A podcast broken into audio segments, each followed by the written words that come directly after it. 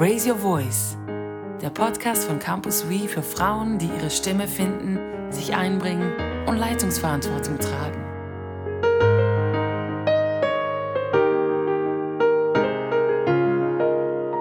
Herzlich willkommen zum heutigen Podcast, dem ersten Podcast im Jahr 2021. Ein neues Jahr und eine neue Stimme. Ich bin die Sabine Fürbringer und die neue Stimme, die gehört. Miriam Braunschweiler. Ich freue mich hier zu sein. Super, Miriam. Ich freue mich auch, diesen heutigen Podcast zusammen mit dir zu gestalten. Und nicht nur das neue Jahr ist ein junges Jahr, sondern auch das heutige Thema kommt jung daher. Wir werden uns heute mit Teenager-Mädchen beschäftigen, mit jungen Frauen. Wir werden äh, uns überlegen, wie wir das selber erlebt haben, dieses Alter. Wir werden darüber sprechen, welche Bedürfnisse, welche Wünsche, welche Herausforderungen ähm, das Leben von Teenager-Mädchen ausmachen. Und wir werden uns Gedanken dazu machen, wie wir dem als erwachsene Frauen begegnen können und wie wir für sie ein hilfreiches Gegenüber gerade in dieser Zeit werden können.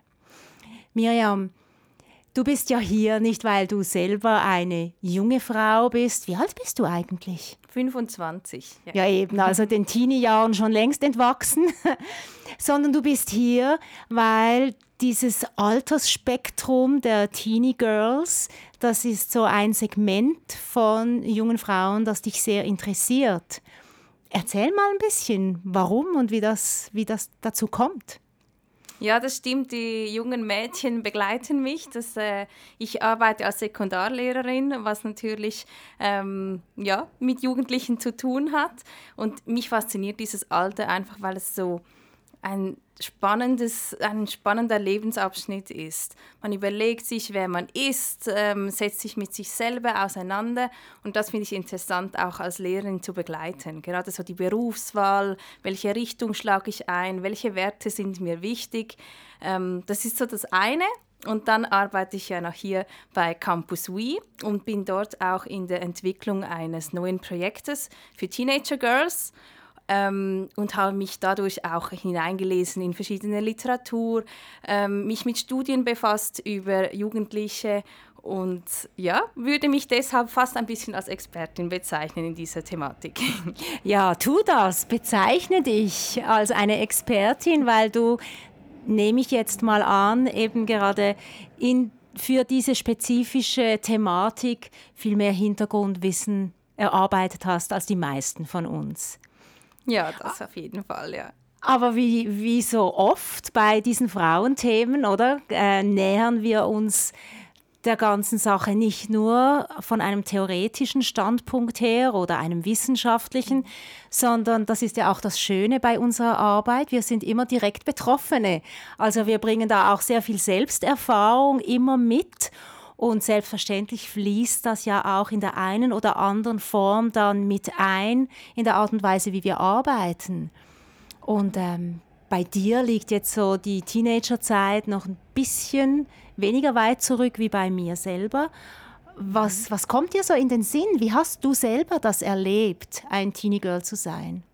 Ja es, ist, es war eine intensive Zeit, an das mag ich mich schon noch erinnern. Oder viele Gefühle, ein Wechselbad von Gefühlen. Manchmal ähm, war ich hell begeistert von einem Event oder mit, von einem Erlebnis, das ich machen durfte.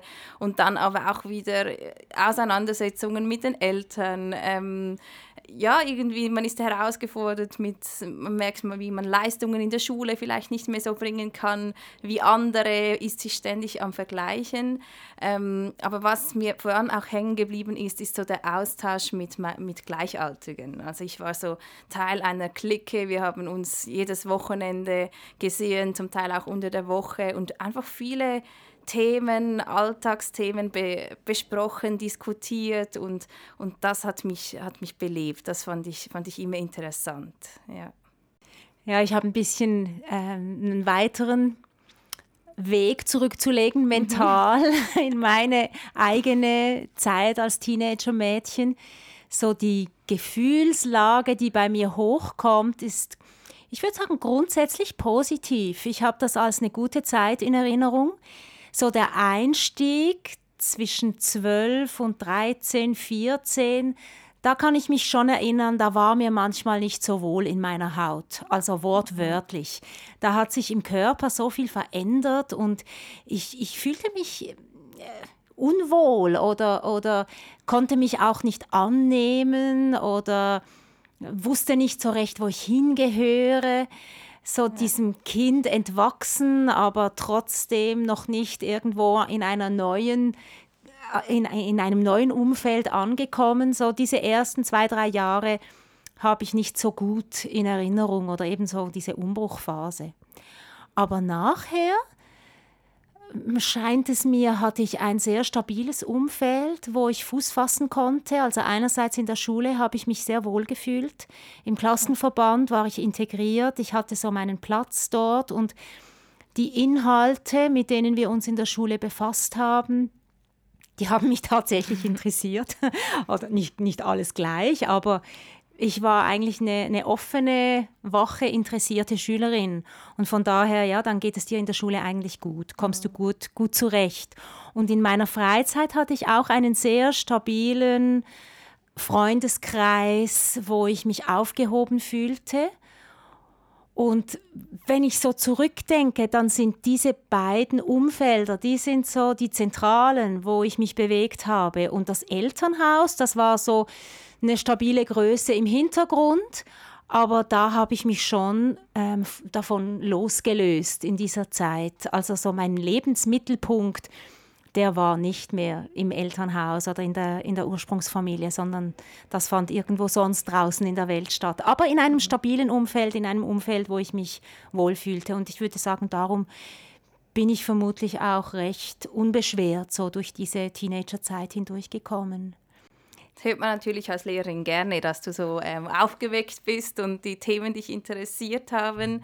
Ähm, das erlebe ich auch bei den, ja, in der Schule gerade, dass es wirklich Unterschiede gibt. Das ist ja auch das, das Spannende oder eben auch zum Teil herausfordernde für die Jugendlichen selber, dass die einen schon sehr weit entwickelt sind, jetzt körperlich, aber auch mental, ähm, sich schon viele Gedanken machen, wie es, wie es weitergeht in ihrem Leben und andere sind noch sehr kindlich und das führt nur schon in einer Klasse zu Spannungen und es zeugt eben auch ähm, von einer inneren Spannung in den, in den Teenager Girls selber, ähm, dass sie eben sich mit auseinandersetzen mit diesen Unterschiedlichkeiten ähm, und auch so ja das Loslösen eben von Eltern, ähm, irgendwie selbstständig sein wollen und trotzdem ist man ja noch abhängig und ist noch lebt noch mit den Eltern zusammen, ähm, muss irgendwie ihre Regeln auch noch irgendwie äh, befolgen und ihre Werte vertreten und trotzdem möchte man ja auch, frei sein und irgendwie ausbrechen aus, äh, aus diesem stabilen Gefäß hoffentlich,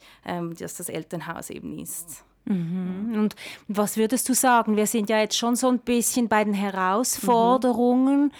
bei den Bedürfnissen mhm. auch, die junge Frauen in diesem Alter haben.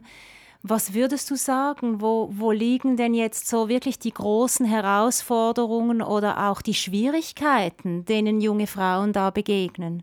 Ja, ich glaube, es hängt wirklich viel damit zusammen, dass man, ähm, dass man eben irgendwie angenommen sein möchte. Man möchte irgendwie ähm, einen eigenen Charakter, eine eigene Identität bilden und ist aber so unsicher in dieser ganzen Sache drin. Man hört so viele verschiedene Meinungen von Freunden, ähm, von Klassenkameraden, Lehrern, Eltern, ähm, Stars oder auf Social Media ähm, hat man Einflüsse und dann dort wie so die eigenen Werte oder das, das, was einem wirklich ausmacht, herauszustellen, das denke ich ist eine der größten Herausforderungen und auch Aufgaben eines Teenagers. Und dass das nicht einfach ist, diese, mit dieser Spannung und dieser Unsicherheit umzugehen, ähm, das ist verständlich. Ähm, ja. Es kommt mir gerade in den Sinn oder so im Zusammenhang mit Raise Your Voice. Mhm. Also wie können wir Frauen ermutigen, dass sie sich einbringen und ihre Stimme finden. Äh, da gibt es so diese Untersuchungen, die eben besagen, dass gerade im Teenageralter es für die Mädchen zunehmend schwierig wird, auch ihre eigene Stimme zu finden und dazu zu stehen. Also dass der, das Bedürfnis, bei der Gruppe dazu zu gehören, dass das stärker ist, sehr oft dann eben auch siegt, als so die Überzeugung, dass das, was ich denke oder was mein Beitrag jetzt in der Situation wäre, ähm, das einzubringen. Und zwar so aus der Angst, vielleicht ähm, ecke ich an, vielleicht hören das nicht alle gern, was ich sage, vielleicht verliere ich auch. Freundinnen, Freunde deswegen, verstoßen die mich oder mhm. lehnen die mich ab, weil ich eine andere Meinung habe. Und dass das dazu führt, dass dann eben im späteren Alter auch, dass sich die Frauen schon so früh daran gewöhnen, zurückzuhalten mit ihrer Meinung, weil sie eben die Beziehungen stärker gewichten. Und das finde ich dann, oder wenn ich, wenn ich dann später auch Frauen begegne, die an diesem Punkt so zurückhaltend sind, dann tut mir das immer so leid. Also ich meine, ich kenne mhm. mich selber ja auch, ich mhm. nehme mich da überhaupt nicht aus ähm, von, von, dieser, von dieser Zurückhaltung. Aber es tut mir so leid, weil ich eben überzeugt bin, dass schon die Mädchen, ähm, dass, es, dass es sich lohnt, wenn sie lernen können, dass es wichtig ist, zu dem Beitrag, den man hat, zu stehen. Also ich, ich staune schon immer wieder und neulich hat mir das eine junge Frau erzählt. Es, sie hat äh, berichtet davon, wie sie im Freundeskreis über die ganze Thematik dürfen Frauen lehren, oder? Ja. Ähm, sie haben über diese Thematik in ihrem christlichen Umfeld so gesprochen. Und sie hat gesagt, weißt du, ich war die Einzige, die dazu was gesagt hat. Die anderen hm. Mädchen in der Gruppe, die haben geschwiegen. Und die Jungs, die haben so ihre Argumente ausgebreitet. Und Anschließend waren da, ah, ich habe dann gestaunt und habe gesagt, ja, aber denken denn die anderen Mädchen nichts zu dieser Frage?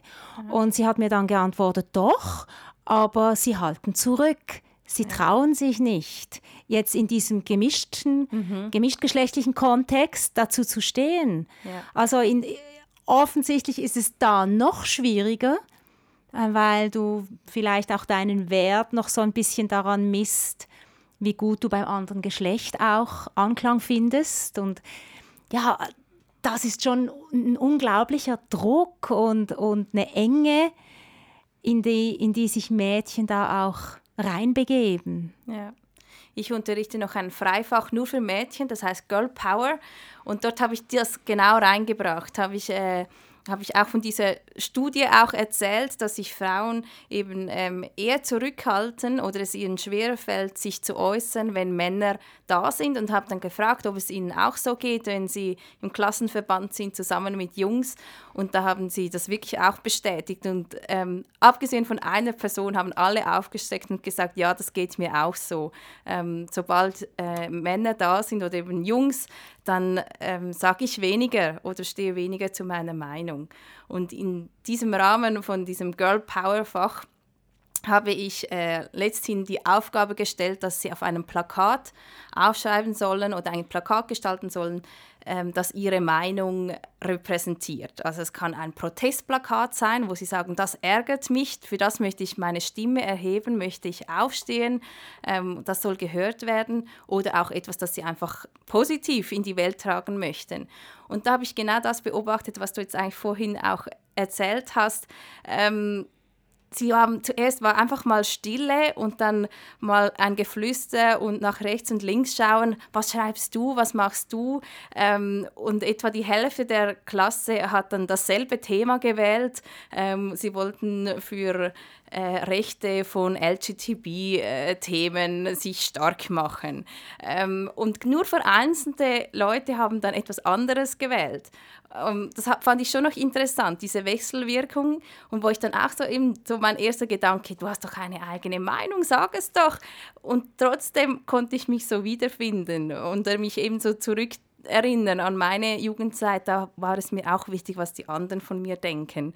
Ähm, und es braucht wirklich Mut und, und ja, Selbstsicherheit, Selbstbewusstheit, auch ähm, sich bewusst zu machen, was ist denn meine Meinung und das auch dann auszusprechen. Ja, du, du bringst da schon Lösungen, oder? Mhm. Ähm, mhm. Wie du jetzt in der Schule auch mit Mädchen mhm. arbeitest.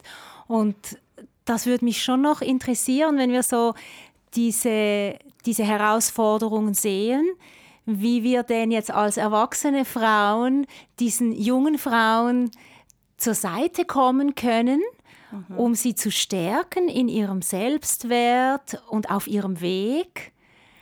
Hast du da Ideen? Ich meine, eben als ja. Lehrerin lebst du das natürlich in Reinkultur. Die können ja. sich glücklich schätzen, dass sie dich als Lehrerin haben. Ja. Ähm, wo siehst du, siehst du da noch andere Gebiete, wo du denkst, da brauchen sie Unterstützung oder ähm, Anregung oder wie, mhm. wie könnte das aussehen? Ja. Ja, ich versuche natürlich als Lehrerin mein Bestes zu geben, aber ich merke schon, zum Teil bin ich natürlich eingeschränkt oder würde ich lieber eben beispielsweise ähm, noch mehr auch ja, sie darauf aufmerksam machen, was für, was für einen Wert oder für eine Würde sie eben auch tragen, gerade auch als, als Kind Gottes. Ähm, und dass sie einen wichtigen Teil ähm, ja, dazu beizutragen haben, dass sich die Gesellschaft ändert oder dass das Himmelreich in, in die Welt kommt.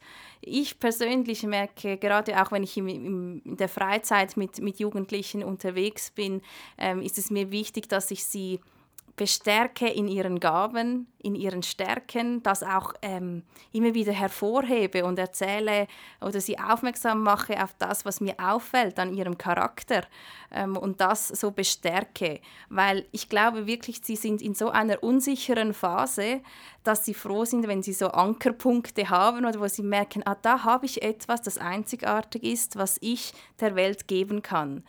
Und ich glaube, das ist etwas, was man eigentlich ganz leicht machen kann ähm, was keinen großen Aufwand braucht, sondern einfach das reingeben, weil ich glaube, gerade weil sie eben so auf der Suche sind nach irgendwie Orientierungspunkten oder Menschen, äh, die ihnen ja irgendwie zeigen können, wie sie durch die Welt gehen können, haben wir einen besonderen Einfluss. Gerade auch als, sage jetzt mal, externe Personen ähm, können wir wirklich Leben in sie hineinsprechen, Wahrheit in sie hineinsprechen mhm. und das ist nicht zu unterschätzen. Und das ist ein Riesenprivileg. Also ich erlebe es wirklich so, äh, wie man merkt, dass sie offen sind und, und eigentlich dankbar. Und, und ich glaube, sie in diesem Prozess unterstützen und auch zu zeigen, ähm, ja, dass es eine, eine schwierige Phase ist, Verständnis zeigen und sie aber auch ernst nehmen in ihren Fragen ähm, und sie begleiten in diesen, ja, in, in diesen herausfordernden Zeiten. Hm. Ich, ich habe jetzt so ein bisschen mit einem Mutterohr mhm. zugehört und ich kann das natürlich nur bestärken, was du da sagst, ja. weil es ist ja tatsächlich so, dass in dieser Zeit sich die Mädchen auch loslösen von den eigen, eigenen mhm. Müttern und das heißt aber nicht, dass sie keine Vorbilder oder keine erwachsenen Ansprechpersonen mehr brauchen würden. Im Gegenteil, das brauchen sie ganz stark. Und umso wichtiger ist es eben, dass wir als erwachsene Frauen die Augen offen haben für die Mädchen in unserem Umfeld und das, was jede von uns individuell hat, dass wir damit nicht geizen, sondern dass wir das auch investieren und verschenken in diese Mädchen hinein. Und sei es nur, dass wir mal irgendwo in ein uns auf ein Gespräch einlassen oder wenn uns etwas als Stärke an einer jungen Frau auffällt, dass wir das bestätigen, dass wir mhm. das aussprechen, dass wir sie ermuntern oder dass wir sie mal irgendwo um Hilfe bitten, auch wenn das jetzt eben nicht meine Tochter ist, sondern ein, irgendeine junge Frau so in meinem Umfeld, weil die brauchen das. Und so aus der Perspektive jetzt als Mutter, die Teenager ja, das Teenie-Alter meiner Kinder auch, das liegt auch hinter mhm. mir. Aber ich habe nach wie vor auch Kontakt mit einigen Müttern, die Teenager zu Hause haben. Und es ist so die große Kunst, diese jungen Frauen loszulassen. Ja. Und so ganz grundsätzlich finde ich, Erziehung hat ja fast mehr mit dir als Mutter zu tun, als mit den Interventionen, die du startest dem Kind gegenüber. Oder ja. das verlagert sich immer mehr, je älter die Kinder werden. Mhm. Umso mehr musst du darauf vertrauen, dass das, was du in sie hineingelegt hast, dass das trägt. Und gerade im Teenageralter und wenn, wenn sie so in einer Eigenständigkeit unterwegs sind, diese jungen Frauen und dich vielleicht auch nicht mehr teilhaben lassen an all den Erfahrungen, die sie machen, dann löst das ja bei dir als Mutter auch Gefühle aus. Das kann Ängste auslösen, das kann vielleicht auch auslösen, jetzt verlässt mich das Kind, so ein, ein, ein Schmerz oder eine Trauer. Und darin glaube ich, dass wir unseren Töchtern am meisten dienen, wenn wir uns um unsere eigenen Gefühle kümmern und um unsere Ängste und dass wir das nicht den Töchtern auferlegen und quasi sagen, verhalte ich so, dass ich mich nicht fürchten muss, sondern dass ich dem nachgehe, worin, wo, wo kann sich denn diese Angst bei mir überhaupt festhalten? Und was kann ich dieser Angst entgegnen? Und nicht, wie kann ich meine Tochter unter Kontrolle kriegen? ja. Und ich meine, das, ja, das lässt sich, ist leichter gesagt, als dann in der Realität gelebt und erlebt. Aber ich glaube, da liegt auch der große Gewinn im Muttersein, im Elternsein drin, wenn wir diese Prozesse wenn wir die auch an der Hand von, von unserem himmlischen Vater, dass wenn wir da wieder mhm. selber ein bisschen Kind werden und an der Hand unseres himmlischen Vaters da erziehend, loslassend wie durchgehen. Ja. Ja, und ich glaube, das ist auch ein, kann auch Vorbild sein für die Teenager Girls auch oder die Töchter. Ähm, ich mag mich gut erinnern oder ich habe meine Mutter natürlich ganz genau beobachtet. Eben, man ist in einer Phase, wo man wirklich ähm, die Mutter oder auch die Eltern hinterfragt, was machen sie gut, was machen sie weniger gut. Und ich glaube, wenn man da dann wirklich erkennt, wie eine Mutter eben, wie sie ihre Probleme löst, wie sie mit Gott die Dinge bespricht oder, oder loslässt und einem auch etwas zumutet und zutraut und ernst nimmt, dann bestärkt das einem auch als, als Teenie Girl. Ja. Hm. Hm. Ja, liebe Zuhörerin, wir möchten dich ermutigen, dass du mit offenen Augen durch deinen Alltag gehst, dass du die jungen Frauen siehst und dass du dich brauchen lässt, für sie eine Ermutigung und eine, eine Person zu sein, die sie stärkt und die, die ihnen hilft, dass sie ein starkes Rückgrat bekommen. So viel für heute. Wir wünschen dir eine gute Zeit und bis zum nächsten Mal. Tschüss. Tschüss.